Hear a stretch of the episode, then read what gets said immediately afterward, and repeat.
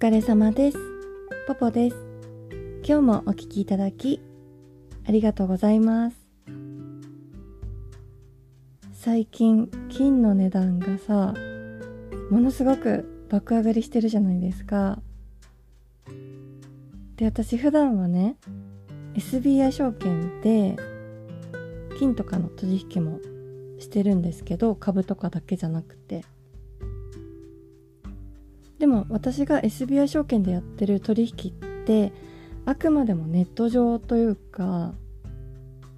実際に金が手元にあるわけではないんですけどでもねそれとは別に私手元にね金のインゴットを持ってて持ってたんですね過去形なんですけどあの売っちゃったからね今回。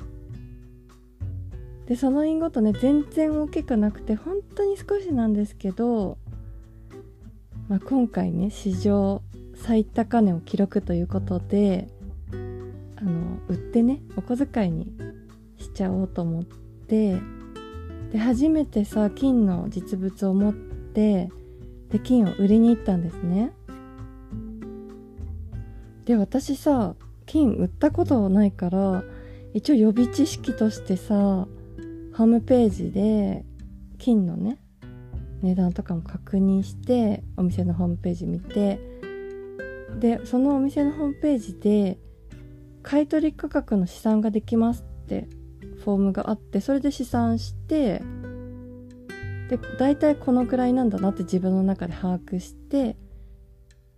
でそのホームページにはね手数料いただきませんって結構でかく書いてあったんですけどで売りに行った結果そのホームページで自分で試算した金額の1割引きぐらいの金額で買い取っていただけました。であの手数料いただきませんって書いてあったんだけどまあ多分この1割が手数料なんでしょうね。まあ向こうもさ商売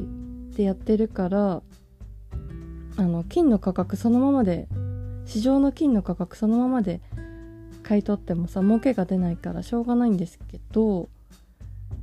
でもね後から調べたらこれ結構良心的な手数料みたいで20%とかかかるとこもあるみたいでで私みたいにさ少ないとまああれだけど100万円とかね大きいとさ結局手数料が10万円と20万円でね10%と20%だったら結構違うから。でね手数料ってホームページになぜかねどのお店見ても出てないんですよね。なので行かなきゃわかんないというか電話したら教えてくれるのかな。なのでねあのホームページに出てる料金とか試算するフォームの料金そのままで買い取ってくれるわけじゃないみたいですね。で私これ今回初めて知ったんですけどあの金をね売ってこう利益売却益が出ると確定申告しなきゃいけないんですけど大きい金額だとね。でその時にねその金がいくらで購入したかってわからないとそもそもの利益ってわからないじゃないですか。で計算書とかその購入時の証明書みたいのがもし持ってないとその金をね売った売却額の95%が利益とみなされてしまうらしいんですね。で例えば計算書ありだと100万円で買って150万円で売ると50万円の利益だからそれを元に確定申告すると思うんですけど計算書がないとその100万円で買って150万円で売ってその150万円の95%だから142万5000円が利益とみなされてでねそれをもとに確定申告しないといけないからだいぶ違いますよね。ですのでもしこれから金をご購入される方は絶対に購入証明書計算書を金と一緒に保管しておかないと大変なことになっちゃうと思います。せっかくさ金が最高値でも95%が利益と見られちゃったら全然損ですもんね。でそのね金のことをねホームページで調べてる時にそこのお店がね一緒にお酒の買い取りもやってるって出ててで何でも買い取りますみたいに書いてあってさシャンパンとかも。で家にねビンゴ大会かなんかでもらったシャンパンがあって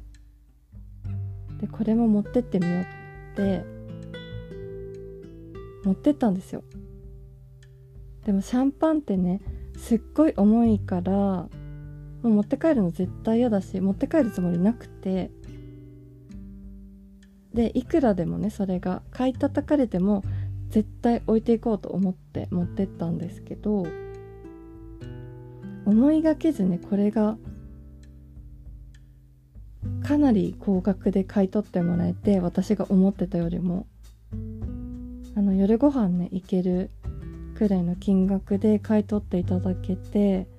すごいいいお小遣いになりました。今日もお聴きいただきありがとうございました。ご意見ご感想ご相談のメールをお待ちしております。メールアドレスはエピソードの概要欄に貼ってあります。ぜひお待ちしております。